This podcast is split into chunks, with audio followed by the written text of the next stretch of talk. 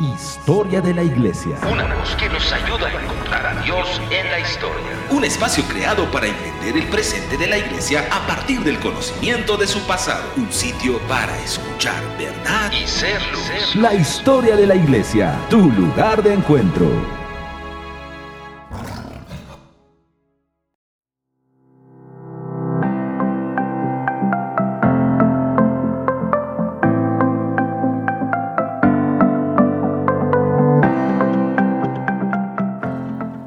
Saludos desde la ciudad de Zacatecas, México.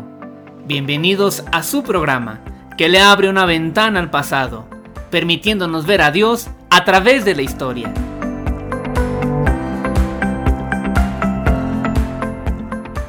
Acompáñenos en este espacio donde nos encontraremos con el pasado y la comprensión del presente.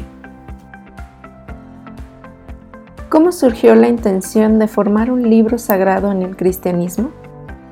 ¿Qué movió a la iglesia para darle forma a la Biblia? Encontremos juntos estas respuestas en La historia de la iglesia. Agradeciendo una vez más que hayan sintonizado Kerigma Radio. Soy Manuel Durán y les recomiendo que nos puedan seguir sintonizando diariamente. Kerigma Radio ha sido un sueño que gracias a la voluntad del Padre hemos visto hacerse una realidad. Y en donde semana tras semana todo el equipo está dando de lo que el Señor está mostrando. Por ello yo les invito que no deje de escuchar cada uno de los programas. En ellos usted va a encontrar luz, verdad, revelación, vida y principios para una vida normal en Cristo. La historia de la iglesia es algo empolvado, de lo que no todos hablan, de lo que no todos predican, pero que sin dudarlo debemos saberlo. Siempre que se quiere comprender el presente, es necesario voltear a ver el pasado, y la iglesia no es la excepción. Si deseamos comprender muchas cosas de la actualidad, se necesita voltear a ver el pasado. Y eso es precisamente lo que nos hemos puesto como objetivo en este programa. Recorrer juntos los siglos de la iglesia, viendo obrar la mano del Señor a favor de ella. Hemos recorrido en los programas anteriores la historia desde la resurrección de Cristo y hasta el siglo II, dándonos cuenta que en el contexto en el que surge, la iglesia no fue el más ideal, ni tampoco cambió luego de que se hizo presente sino que fue más bien intensificado. Primero con las persecuciones que se dieron y después con las doctrinas heréticas que se fueron presentando. En el programa pasado hablamos acerca de que no era fácil seguir a Cristo en medio de un contexto plagado de mitologías y filosofías. Pero también hablamos de las acusaciones y de los argumentos que presentaban en su defensa los apologistas o los defensores de la fe. En verdad que ese episodio fue muy interesante. Pero ahora, ahondemos un poco más sobre las principales corrientes heréticas que surgieron desde el siglo II y que por desgracia continuaron haciendo daño incluso hasta el siglo IV, tales como el gnosticismo y el marcionismo.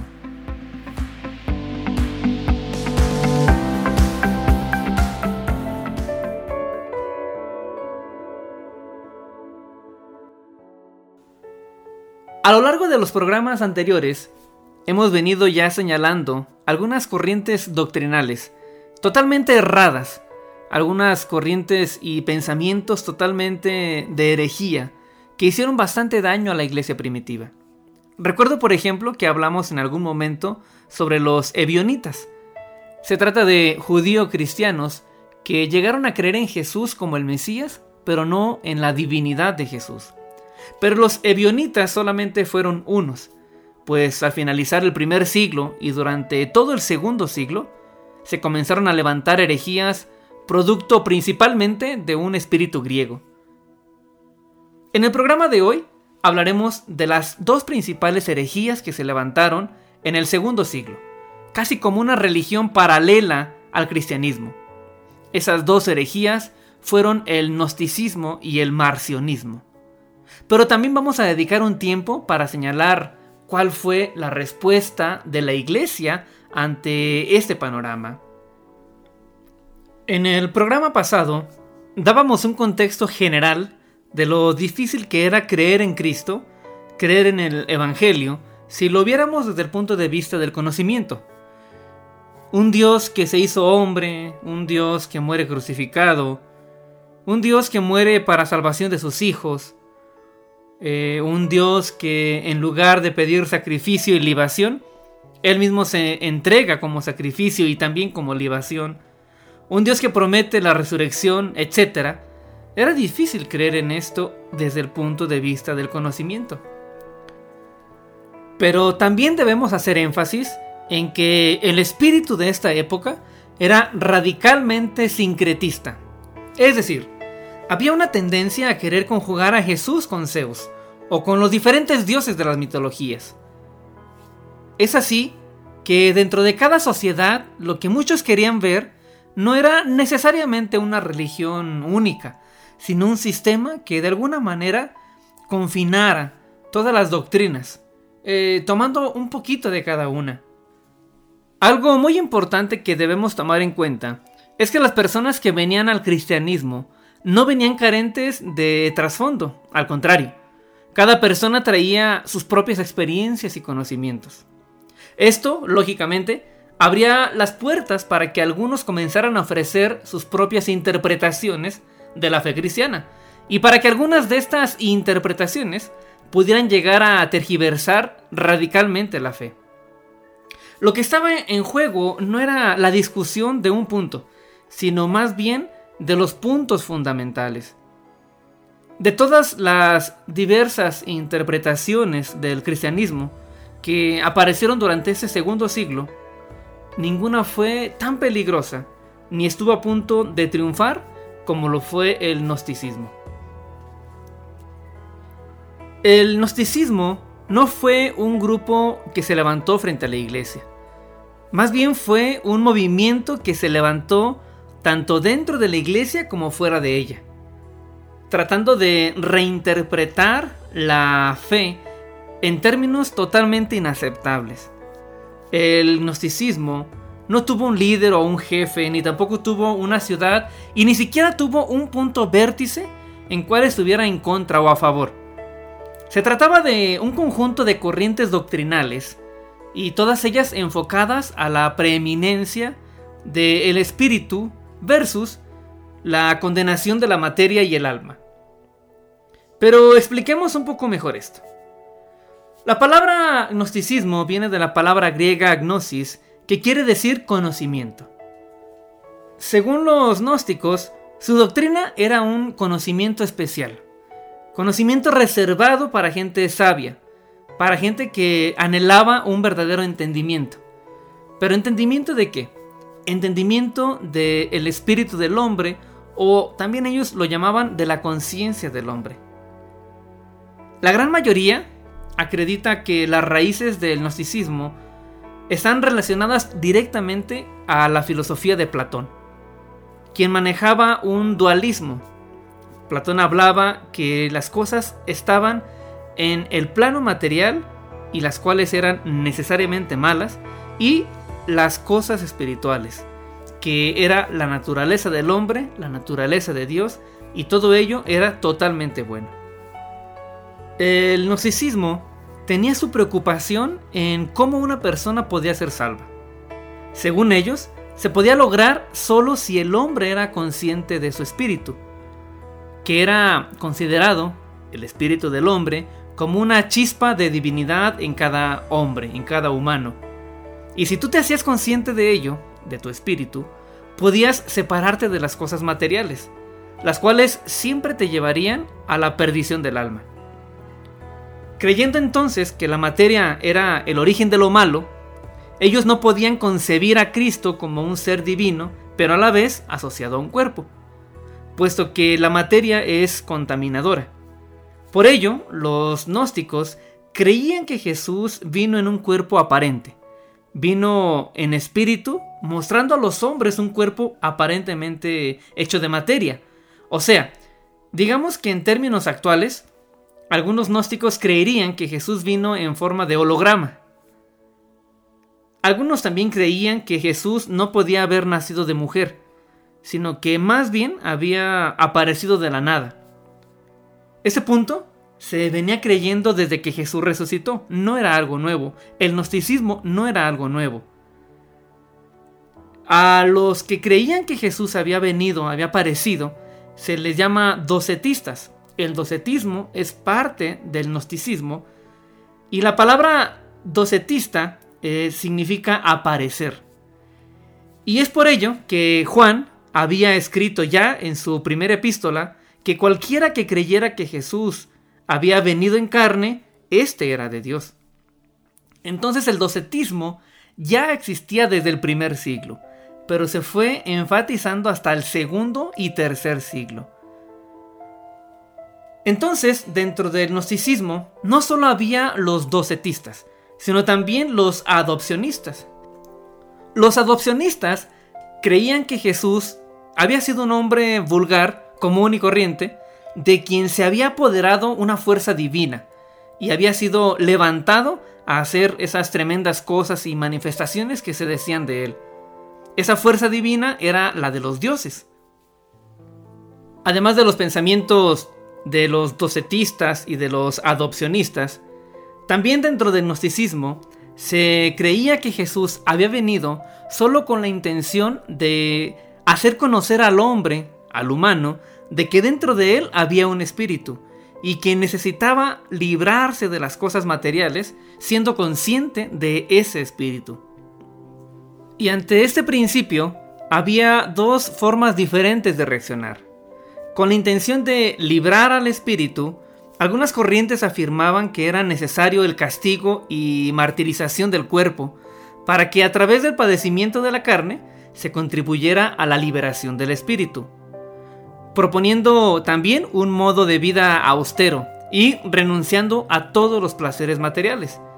Por lo contrario, también había quienes decían que como la salvación era del espíritu, entonces lo que hicieras con tu cuerpo no importaba. Al fin y al cabo era materia que se debería quedar en esa naturaleza. Por lo tanto, había quienes eran adictos al placer.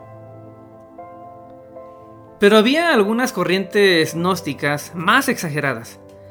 Había quien decía que los cuerpos tenían la culpa de tener cautivos a los espíritus, porque cada cuerpo era el depósito de un espíritu.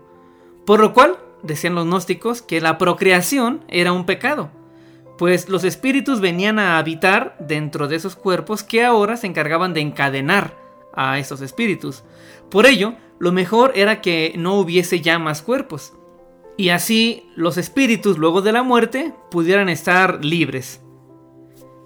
Pues como pueden ver, no hay un punto central que defiendan los gnósticos o un punto central en el que vayan en contra. Simplemente se trata de doctrinas que señalaban a la materia como una causa de lo malo y al espíritu como algo bueno y era parte de la naturaleza divina y de la naturaleza que el hombre debería preservar. En función de esto, juzgaban tanto a Cristo como la vida y propósito del humano aquí en la tierra. Como dijimos, también una vértebra dentro del gnosticismo era que su principal problema era cómo encontrar la salvación. Y ellos decían que para ello se debería escapar del cuerpo y de este mundo material al que no pertenecemos. Porque los gnósticos decían que este mundo no es nuestro verdadero hogar. Decían que tanto el cuerpo como el mundo eran un obstáculo para la salvación para la liberación del espíritu. El gnosticismo trataba de explicar el origen del cuerpo y el origen del mundo como un error de seres espirituales a los cuales Dios creó. Ellos decían que en un principio Dios había creado el mundo espiritual y en él también había creado a varios seres espirituales. Y de ellos uno llamado sabiduría había creado por su propia cuenta a este mundo en el que al ser todo de naturaleza espiritual, también había quedado dentro de este mundo algunas chispas o porciones de ese espíritu. Ese espíritu o chispas de ese espíritu que ahora estaban dentro del cuerpo humano y a los cuales se les debería liberar. También en el gnosticismo decían que se necesitaba de un mensajero, pero que procediera de afuera de este mundo, para que viniera a recordarnos cuál era la naturaleza del espíritu. Ese mensajero debería traer también el cómo hacerlo, es decir, el gnosis, o sea, el conocimiento. Ese mensajero, ellos decían, era Cristo, quien había venido a recordarnos nuestro origen celestial. Los gnósticos creían que algunos cuerpos no tenían espíritu y que eran meramente carnales, condenados a desaparecer. Pues durante todo el segundo siglo, el gnosticismo fue una amenaza seria para el cristianismo. Los principales dirigentes de las iglesias se le opusieron tenazmente, porque veían en él un ataque directamente a los principios doctrinales cristianos, como la creación, la encarnación o la resurrección. Pues de esta manera, y así de breve, podemos resumir lo que fue el gnosticismo, una doctrina bastante singular y peligrosa, en contra de la cual se levantarían grandes siervos del Señor defendiendo la fe defendiendo la naturaleza de Cristo y el propósito de Dios para con los hombres. Uno de ellos fue Ireneo de León, de quien hablaremos en un siguiente programa.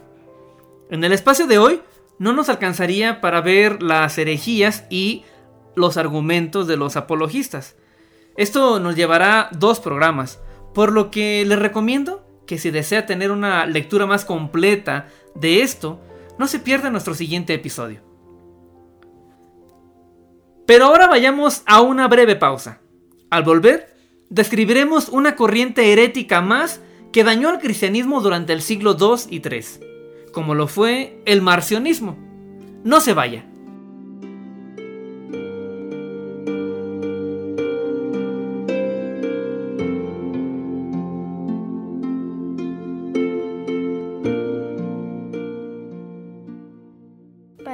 Dios es único, no se puede comparar con nada que hay aquí. Yo conozco un Dios que puede traer paz en la tormenta y agua en medio del desierto. Yo conozco un Dios que por sobre todas las cosas es un Dios perdonador.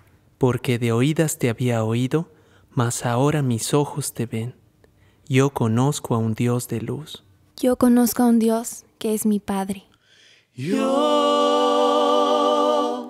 Conozco a un Dios que fuera de él no hay otro Dios. Yo conozco un espíritu que sobre la faz de las aguas desde el principio se movió. Yo conozco a un Cristo que resucitando a la diestra del Padre se sentó.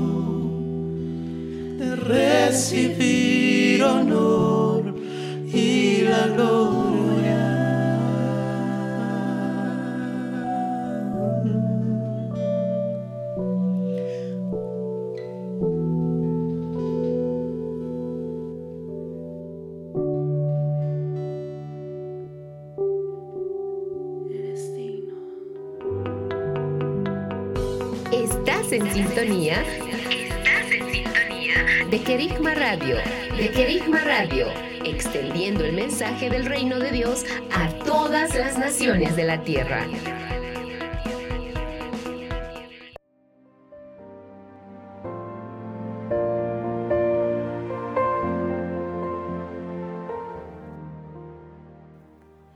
Ya estamos de vuelta con usted.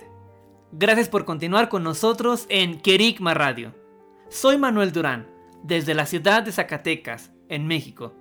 Y de verdad es un placer poder compartir con usted la historia de la iglesia. El día de hoy estamos revisando las herejías que se levantaron en contra del Evangelio. En otros programas hemos hablado de algunos puntos, mas no los habíamos tocado a fondo. Y es por eso que hoy estamos hablando del gnosticismo y del marcionismo. En los minutos anteriores, en el segmento anterior, hemos hablado del gnosticismo, una doctrina que se oponía a varios de los principales pilares del cristianismo. Vimos que el gnosticismo no está totalmente claro, sino que más bien se trata del conjunto de corrientes de pensamiento que coinciden en la dualidad en este mundo, es decir, creyendo que todo lo que fue materia era necesariamente malo, y que el ser humano era un espíritu eterno que había quedado encarcelado en este cuerpo. Puesto que el cuerpo es cárcel del espíritu y oculta nuestra verdadera naturaleza, pues el cuerpo era malo y deberíamos deshacernos de él. El propósito último del gnosticismo es escapar del cuerpo y en función de este pensamiento es que también se juzgaba a Cristo y a su naturaleza. Y ante estas herejías se levantaron tremendos hombres de Dios que defendían la naturaleza del Evangelio. Pero como les dije, de ello hablaremos en un siguiente programa, pues el tiempo no nos va a alcanzar para hacer todo eh, en este solo espacio. Es por eso que les recomiendo que no se pierda nuestro siguiente episodio. Y bien, continuando con la segunda de las herejías que hizo daño al Evangelio durante este siglo II y III, vamos a avanzar para describir eh, el marcionismo. El marcionismo lleva su nombre por su creador y defensor, Marción, quien era hijo de un obispo de la ciudad de Sinope, de la región del Ponto, en el actual Turquía. Nació en el año 85 y murió en el año 160 en Roma.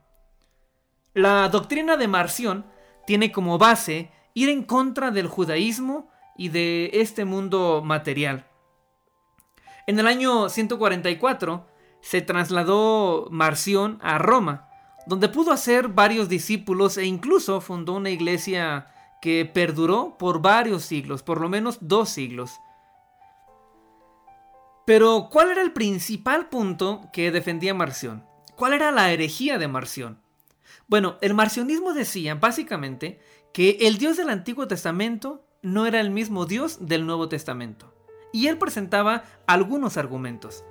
Él decía que el Dios del Antiguo Testamento era un ser inferior al Dios del Nuevo Testamento, un Dios supremo y Padre de Jesucristo. Para Marción, Dios creó este mundo. Pero como los males surgen de este mundo, por lo tanto, el Dios del Antiguo Testamento, el Dios creador, era malo o ignorante. Él creía que el Antiguo Testamento era palabra de ese Dios, del Dios creador. Un Dios que mostraba celo por un pueblo, el pueblo de Israel, por encima de los demás. Él creía que ese Dios del Antiguo Testamento estaba tomando en cuenta la desobediencia del hombre para vengarse. Y es como si el Dios del Antiguo Testamento fuera un Dios de justicia. Esto frente a un Dios del Nuevo Testamento y Padre de los cristianos, que estaba muy por encima. Este Dios no era un Dios vengativo, sino un Dios de amor. este Dios del Nuevo Testamento no requería nada de nosotros, sino que más bien lo había dado todo por nosotros. Inclusive que la salvación eh, había sido de manera gratuita. Este Dios no establecía leyes, sino que nos invitaba a amarle. Este Dios del Nuevo Testamento versus el del Antiguo Testamento se compadeció de nosotros como humanos y nos envió a su Hijo para salvarnos. Sin embargo, Jesús eh, no había nacido de mujer, porque hubiese tomado la naturaleza de este mundo. Más bien, el marcionismo creía que Jesús se apareció en algún momento de manera repentina. El marcionismo también pensaba que el juicio al final de la vida no existía, debido a la bondad de Dios, una bondad que era enorme y que cubría todo, todo pecado, toda falta. Ellos creían más bien en un ser absolutamente amoroso que nos perdonaba todo. Bueno, al hacer Marción distinción entre el Dios del Antiguo Testamento, un Dios judío, un Dios del pueblo de Israel, con una diferencia al Dios del Nuevo Testamento, eso implicaba que Marción no tomara en cuenta las escrituras, es decir, todos los libros del Antiguo Testamento. Para él no tenía caso que se leyeran, al no ser palabra del Dios del Nuevo Testamento, sino del Dios inferior, decía él. No tenía caso pues que se leyeran dentro de las reuniones cristianas. Pero Marción también conocía los libros que ya comenzaban a circular entre la iglesia cristiana, los evangelios, las cartas paulinas. Y de todo ello, eh, Marción solamente eligió como válido el evangelio de Lucas y algunas epístolas de Pablo. Al resto, él lo desechaba porque decía que tenían cierto contenido judío y por lo tanto no distinguía la naturaleza de un dios con la del otro. Marción escribió también por lo menos dos obras. A una de ellas Marción le, llamó los Evangelios y a la otra obra él le llamó la Antítesis. En la obra de los Evangelios, Marción publica eh, el Nuevo Testamento revisado por él.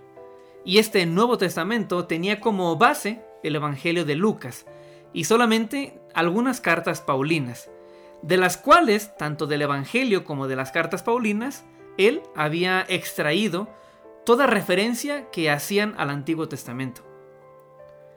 Y en su obra La Antítesis, él expone principios en donde con claridad y con toda lógica enfrenta al Dios del Antiguo Testamento con el Dios del Nuevo Testamento, señalando no solo la crueldad del primero y la benevolencia del segundo, sino que se mete a detalles más profundos diciendo cosas como estas. Marción, en esa intención de hacer diferencia entre el Antiguo Testamento y su Dios y el Nuevo Testamento y su Dios, él decía que si el Mesías del Antiguo Testamento viniera, sería llamado Emanuel y no Jesús.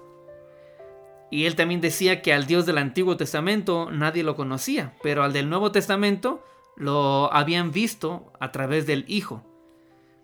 Él decía que Cristo sana a los ciegos, que por otro lado el Dios del Antiguo Testamento mandó a matar por mano de David.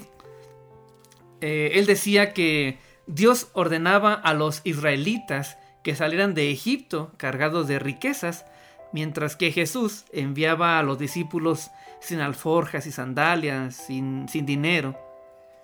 Marción también decía que el Dios del Antiguo Testamento decía que ojo por ojo y diente por diente, mientras que Jesús decía que si te pegaban en una mejilla les presentaras la otra.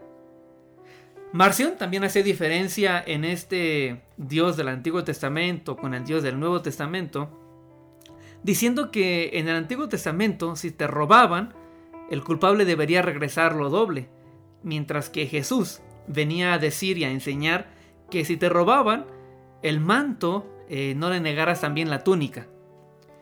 El Dios judío solo venía para Israel, mientras que el Padre de Jesús y Dios del Nuevo Testamento viene para la salvación de todos. Pues como ustedes pueden ver, el marcionismo era en verdad peligroso, sutil, lógico, y creó bastante daño. El marcionismo se oponía también a los placeres del cuerpo. Por ello, sus seguidores estaban condenados a la pobreza y a las privacidades en una forma extrema. Pero si ustedes se dan a la tarea de analizar la doctrina de Marción, vamos a poder identificar que sus principios también descendían, al igual que los gnósticos, de la filosofía de Platón y sobre todo también de la corriente de pensamiento docetista. O sea que en el fondo tenía coincidencia totalmente con el gnosticismo. Bueno, pues verdaderamente son tremendas estas aberraciones que el marcionismo declara. Fruto totalmente de un espíritu de este mundo, de un espíritu sincretista. Para nosotros resultan obvias las respuestas que pudiéramos decir, que pudiéramos dar ante esas declaraciones, pero no para el pueblo del segundo siglo, que no contaba con nada sino con lo que ellos escuchaban decir de Jesús. Si usted se había preguntado cuál es el origen de la Biblia, pues estamos llegando justo a esa respuesta. La Biblia en cierta medida nace por la necesidad de establecer la naturaleza de la fe, por la necesidad de establecer principios y una sana doctrina, con la idea de que todos fueran cimentados en las mismas verdades. Del proceso de formación del canon hablaremos en otro programa, pero sí es importante que ya vayamos identificando y teniendo respuesta a esta pregunta del por qué nace la Biblia. Y para terminar ya con el marcionismo, debemos sumar que llegó a tener sus propias iglesias. Iglesias distribuidas por varias ciudades, teniendo también a obispos como representantes de ellas. Es decir, que estaban levantando una estructura con la cual logró perpetuarse por un par de siglos. Pero sus enseñanzas también eran propagadas dentro de la iglesia cristiana, principalmente debido a su sencillez y lógica. Pero bueno, es así como el panorama de la iglesia durante el segundo siglo eh, se conformaba, un panorama que además de la persecución, sufría estragos en su unidad, en sus cimientos, y que en verdad puso en duda el futuro de la iglesia. El escenario del segundo siglo era poco alentador. Por un lado estaba la persecución, como ya lo dije, cada vez abarcando más eh, el perímetro del imperio romano. Pero por otro lado estaba lo que los paganos decían del cristianismo, lo que los eruditos opinaban del cristianismo y lo que dentro de la iglesia se levantaba, como los gnósticos, además de los partidarios de Marción. Pues sumado a ellos, distintas corrientes de pensamiento, aunque mínimas, pero que también afectaban el Evangelio. Pero a pesar de su duro panorama, cientos seguían a Cristo diariamente. Reconocían en su espíritu que esas verdades es la que todos estaban esperando por siglos. Dios ponía convicción en los corazones que Jesús era el Salvador. A pesar de este panorama, Jesús era reconocido como el Señor y Dios, al que la humanidad y toda la creación estaba esperando desde los siglos pasados. Había un depósito de la fe en las personas que se avivaba cuando escuchaban las buenas nuevas. El cristianismo, pese a este panorama tan atroz y poco favorable, arrasaba las ciudades. El Espíritu de Dios era, y diría, sigue siendo imparable. Se levantaron distintos apologistas, defensores de la fe que discutían y lograron sentar algunas bases con claridad. Pero el propósito de Dios estaba claro.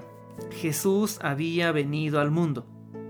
Había traído la figura del Hijo y también había traído la figura del Padre pero sobre todo había preparado el camino para venir a habitar en nosotros. Qué maravilloso es nuestro Dios. A veces nosotros nos quejamos de nuestro panorama, ¿verdad? Nos asusta la violencia o el narcotráfico o la idolatría.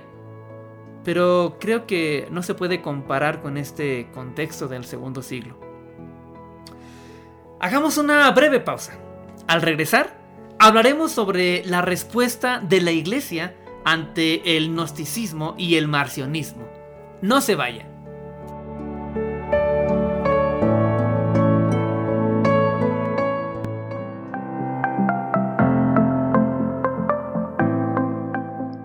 Transmitiendo desde Zacatecas, México, por Kerigma Radio, la historia de la iglesia. La historia de la iglesia. Con Manuel Durán.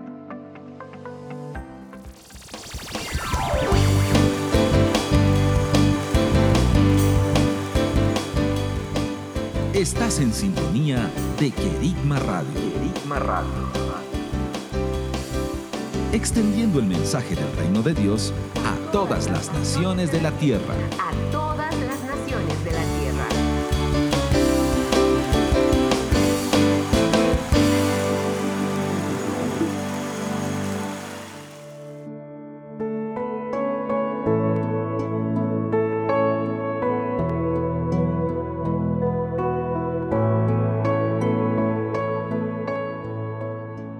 Una vez más agradeciendo que permanezca con nosotros en la historia de la iglesia. Gracias por permitirnos acompañarle ahí donde usted se encuentra. El día de hoy estamos revisando las corrientes heréticas que se levantaron durante el segundo siglo y que se expandieron hasta el siglo tercero. Estamos hablando específicamente del gnosticismo y del marcionismo. En el primer segmento hablamos sobre gnosticismo una corriente de pensamiento que se movía dentro de la iglesia. No tenía un representante ni un punto específico eh, que defender, pero atacaba a la iglesia en sus cimientos, como lo era en su naturaleza de Jesús, en la naturaleza del hombre, teniendo como malo todo lo material y como bueno todo lo espiritual. El gnosticismo decía que el principal objetivo era que el espíritu saliera del cuerpo, y así ser salvo. Y bueno, alrededor de esto juzgaban también toda la cosmovisión del cristianismo. Por su lado, el marcionismo, tal como lo señalamos en el segmento anterior, hacía una diferencia entre el Dios del Antiguo Testamento, un Dios justiciero y vengador, versus un Dios del Nuevo Testamento, un Dios benevolente y amoroso. Ante todo esto, existieron quien se levantó en contra para defender las verdades de Dios. Algunos de ellos fueron Ireneo de León, Tertuliano, Clemente de Alejandría y Orígenes también de Alejandría. Ellos fueron algunos de los que se levantaron como apologistas para defender la fe. De ellos hablaremos en el siguiente programa. Por ello, si desea tener una visión más completa, no se pierda nuestro siguiente programa donde revisaremos la manera en que defendieron a la fe.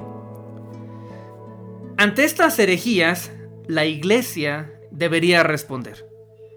No había estado tan en peligro el avance de la fe como ahora. La tiniebla, en el siglo II, estaba logrando su objetivo y no era a través de la persecución, sino mediante el espíritu griego. ¡Qué tremendo! La tiniebla estaba a punto de frenar a la iglesia, no con la persecución y el terror que esto originaba, sino con las herejías que se estaban levantando.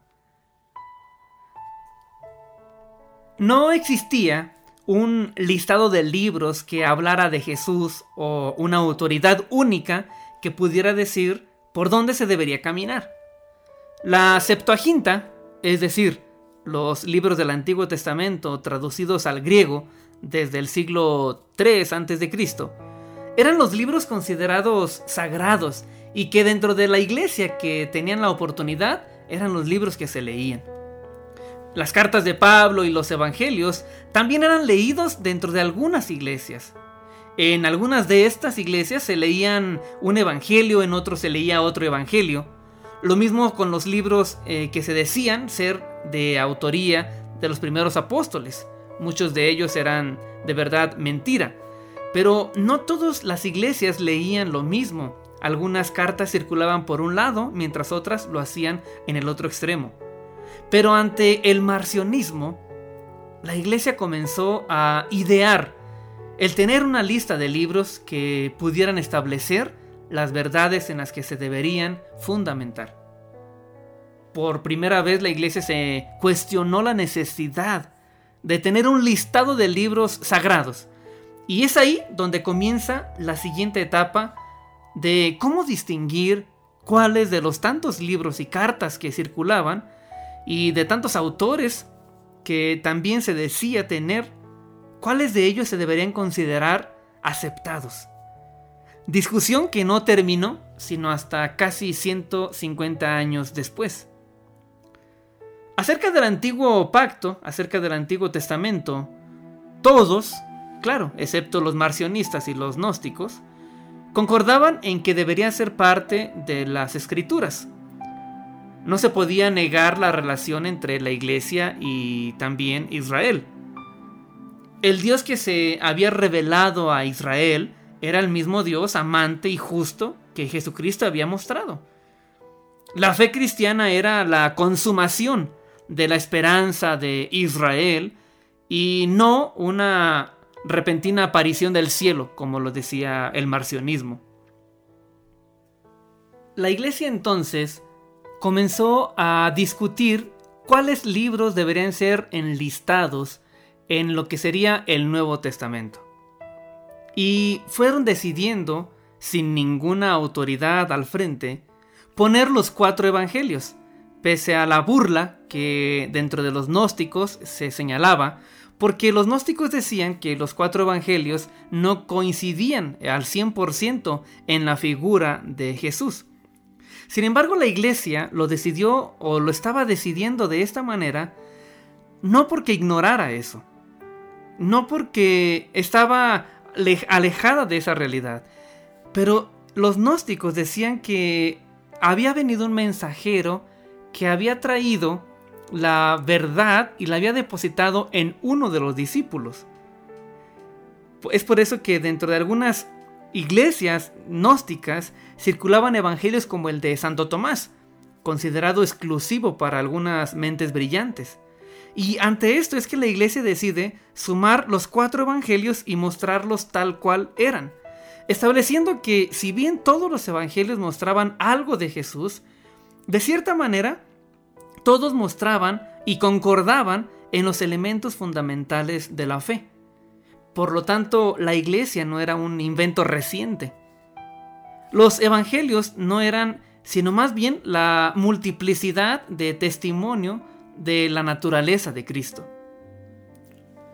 Para finalizar el segundo siglo, ya dentro de las iglesias cristianas eran aceptados como válidos y verdaderos los cuatro evangelios, la mayoría de las cartas paulinas y el libro de Hechos de los Apóstoles. Repito, eran aceptados dentro de la mayoría de las iglesias cristianas, pero al no ver, eh, al no existir un concilio o al no existir una figura central que decidiera esto, entonces simplemente eran aceptados en el común del cristianismo faltarían algunos años, algunas décadas para que se iniciara, se iniciara el canon de las escrituras. Otra forma en la que la iglesia hizo frente ante estas herejías del gnosticismo y las del marcionismo, además de enlistar aquellos libros en los cuales se iba a aclarar los fundamentos de la fe, fue creando el que ahora llamamos credo de los apóstoles, pero que sabemos que no lo hicieron los apóstoles del primer siglo y que más bien su origen data de alrededor del año 260. Fue quizá en Roma que se comenzó a generar este credo, el cual también tuvo un proceso eh, y su propia historia. El nombre que recibía en el siglo II y en el siglo III era símbolo de la fe. Después se le conoció como credo apostólico o credo de los apóstoles, pero en aquel momento se le llamaba el símbolo de la fe. Y no era un símbolo en el sentido que ahora nosotros lo tenemos. Más bien era un medio de reconocimiento entre los cristianos que sostenían la misma fe. Este credo, o llamado por la iglesia símbolo de la fe, era manifestado principalmente al momento del bautismo. Es decir, antes de que el creyente fuera bautizado y sumergido por tres ocasiones consecutivas en el agua, le preguntaban, ¿Crees en Dios Padre Todopoderoso? ¿Crees en Cristo Jesús, el Hijo de Dios, que nació del Espíritu Santo y de María la Virgen, y que fue crucificado bajo Poncio Pilatos, y murió, y se levantó de nuevo al tercer día, vivo de entre los muertos, y ascendió al cielo, y se sentó a la diestra del Padre, y vendrá para juzgar a vivos y muertos? ¿Crees en el Espíritu Santo, la Santa Iglesia y la resurrección de la carne? Este era el credo que se confesaba antes de ser bautizado. Es evidente que este símbolo de la fe ya tenía en sí las bases de lo que más adelante vendría a ser nuestro credo de los apóstoles, como ahora lo conocemos, al cual se le añadirían algunas frases más. Pero eso sucedería hasta el siglo IV, después de que se levantaron otras herejías. Porque sí, hubo otras herejías que se levantaron a inicios del siglo IV, pero de ello hablaremos en su momento. Si analizamos cada una de las frases de este credo, de este símbolo de la fe, nos daremos cuenta que sus palabras llevan el propósito de rechazar las doctrinas gnósticas y sobre todo de Marción. En primer lugar, el Padre recibe el título de Todopoderoso. Esta se deriva de una palabra griega que es pantocrator. Esto quiere decir más que omnipotente. Esta palabra significaba soberano o gobernador de todas las cosas. Es decir, que no había realidad que quedara fuera del alcance del poder del Padre. ¿Y qué significaba esto? Bueno, al llamar a Dios Todopoderoso, no había tal dualidad que, señalaba, que señalaban los gnósticos ni que señalaba Marción. Es decir, de una realidad espiritual que sirve a Dios y otra material que se opone. Sino que este mundo con toda su materia es parte de la creación de Dios que Él gobierna. Y lo mismo ha de decirse acerca de nuestro cuerpo. Y si bien sobre el Padre solo se decía que es todopoderoso, acerca del Hijo se decía mucho más. Mucho más en varias frases dentro de este símbolo de la fe, y era precisamente porque era la figura, la de Cristo, la que más se, se atacaba. Lo primero que se señala es que Jesús es el Hijo de Dios. Hijo no de otro Dios, sino del Todopoderoso al que se acaba de mencionar en la frase anterior. Se dice que es nacido de María la Virgen. Y no está ahí para señalar el nacimiento virginal, sino para señalar que Jesús nació y que no descendió del cielo o apareció repentinamente, como lo decían algunas herejías. De igual forma, el que se menciona a, a Poncio Pilato dentro de la frase no era para culparlo de la crucifixión, sino para darle una fecha, una temporalidad concreta a lo que se estaba diciendo, ya que los gnósticos creían que Jesús era un ser mitológico. De igual forma, se señala acerca de Jesús que fue crucificado, que murió, que se levantó de nuevo al tercer día, vivo entre los muertos, y que ascendió al cielo, que está sentado a la diestra del Padre, y esto era para ir en contra de los docetistas, gnósticos que creían que Jesús había venido en forma de holograma, en términos actuales así lo pudiéramos decir. Por último, de Jesús también se decía que vendrá a juzgar. Y esto era para ir en contra de Marción, quien decía que el Dios del Nuevo Testamento era tan amoroso que no juzgaría a nadie ni lo condenaría. Y bueno, acerca de las declaraciones del Espíritu Santo, se decían dos cosas. La Santa Iglesia, señalando que sí había una en la que se había depositado la fe, y lo segundo que se señalaba es la resurrección de la carne, yendo en contra de aquellos que decían que las cosas físicas eran malas, afirmando que la esperanza cristiana no consistía en una vida puramente espiritual, sino que incluía la resurrección del cuerpo. Bueno, pues en resumen, podemos decir que tanto el credo de los apóstoles, así conocido ahora, y el Nuevo Testamento surgieron para ir en contra de las herejías que tuvieron lugar en el segundo siglo. Pero creo que ha sido bastante información el día de hoy, ¿no creen?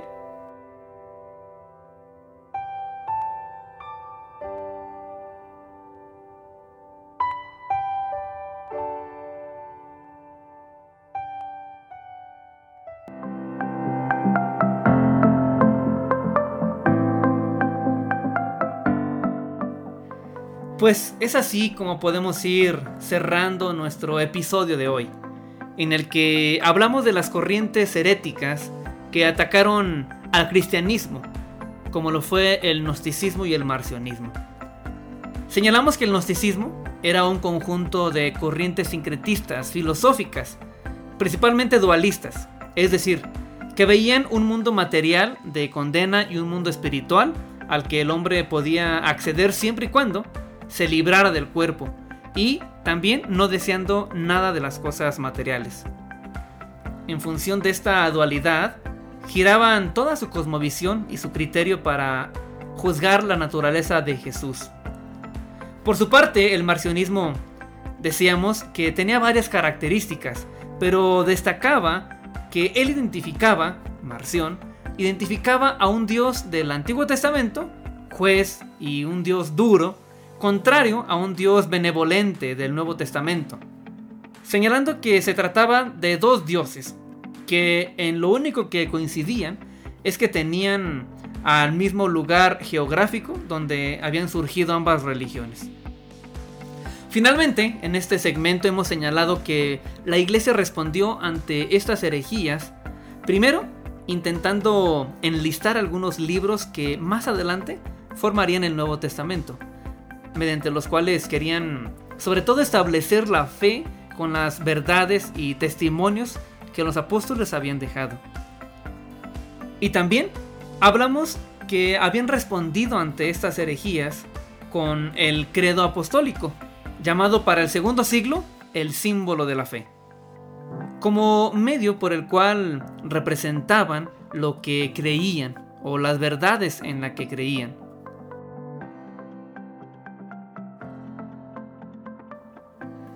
Y bueno, como pueden ver, hay mucho todavía que hablar. Principalmente de aquellos hombres que se levantaron para defender la fe en contra de estas herejías. Pero como lo he venido anunciando, de ello hablaremos en el siguiente programa. Así que no me queda más que agradecer una vez más por haber permanecido hasta el final. Y les recomiendo, continúen sintonizando el resto de la programación de Kerigma Radio.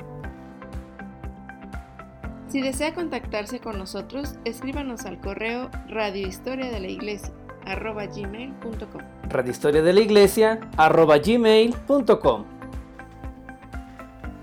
Recuerde que este es su programa, donde abrimos una ventana al pasado, permitiéndonos ver a Dios a través de la historia. Se despide de ustedes Manuel Durán, desde Zacatecas, México, y les recuerdo, fuimos creados para contener y expresar a Cristo. Y expresar a Cristo.